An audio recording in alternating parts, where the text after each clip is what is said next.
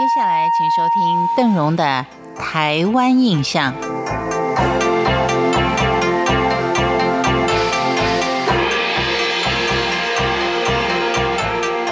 在今天的节目当中，邓荣要跟您聊的是有关于屏东所居住的几个重要原住民族。首先，我们看的是排湾族。而在跟您聊排湾族之前呢，先要向您说的，屏东的牡丹社事件，排湾族就是主角之一。牡丹社事件当然是一个惨案，但是它对于历史上也具有深远的影响。一个就是使得清廷能够开发后山，也就是现今的花东地区，制定开山抚番政策。再者，清廷开始重视南台湾的防御工事，恒春古城也因此而兴建成立。根据恒春县志的记载，牡丹社事件之后，沈葆桢就奏请朝廷在恒春筑城，以巩固台湾南端的防务。而西元一八七五年开始新筑，五年之后完工。据说当年督办城墙新筑的官员对于堪舆相当有研究，选定城址的时候还特别研究过风水。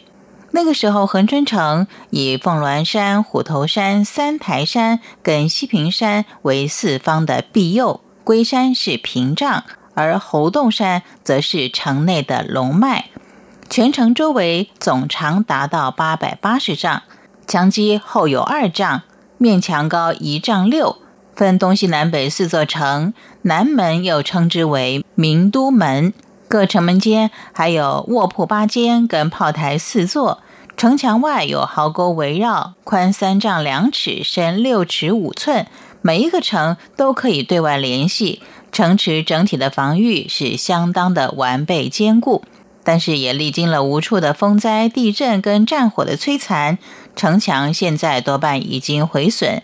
现存的四座城门当中，南门跟东门近几年有整修完成，可以说是台湾地区保存最完整的一座城池。除了建成之外，牡丹社事件还意外的让恒春增加了一个新地名，那就是鹅銮鼻。以前在台湾地图上是没有鹅銮鼻的。是因为礼让礼帮日本人出主意，在鹅銮鼻建了一座灯塔，才有了这个地名。所以，不管是牡丹社事件，或者是鹅銮鼻，都跟我们今天的主角排湾族有深切的关系。排湾族具有相当强悍的民风，使一般人对于这个族群有蛮横不讲理的刻板印象。但是，如果您经过深入的了解，将会发现到。台湾族其实它是一支相当懂礼数的族群，也是原住民族中最讲究阶级的一个族群，而且在日常生活的进退也相当的有礼数。一直到目前为止，台湾族依旧维持着贵族沿袭的制度。大头目跟大头目家族结为亲家之后，他的后代子孙就是大头目的继承人。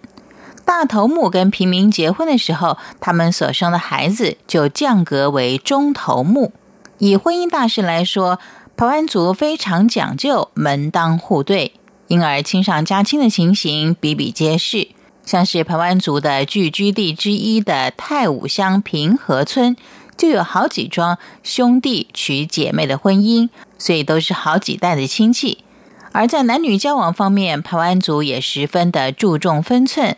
从年轻人谈恋爱开始，父母亲都会作陪的，情侣完全不能够单独相处，一直到结婚入洞房，抱孙心切的父母亲跟近亲还会在洞房外的客厅陪睡呢。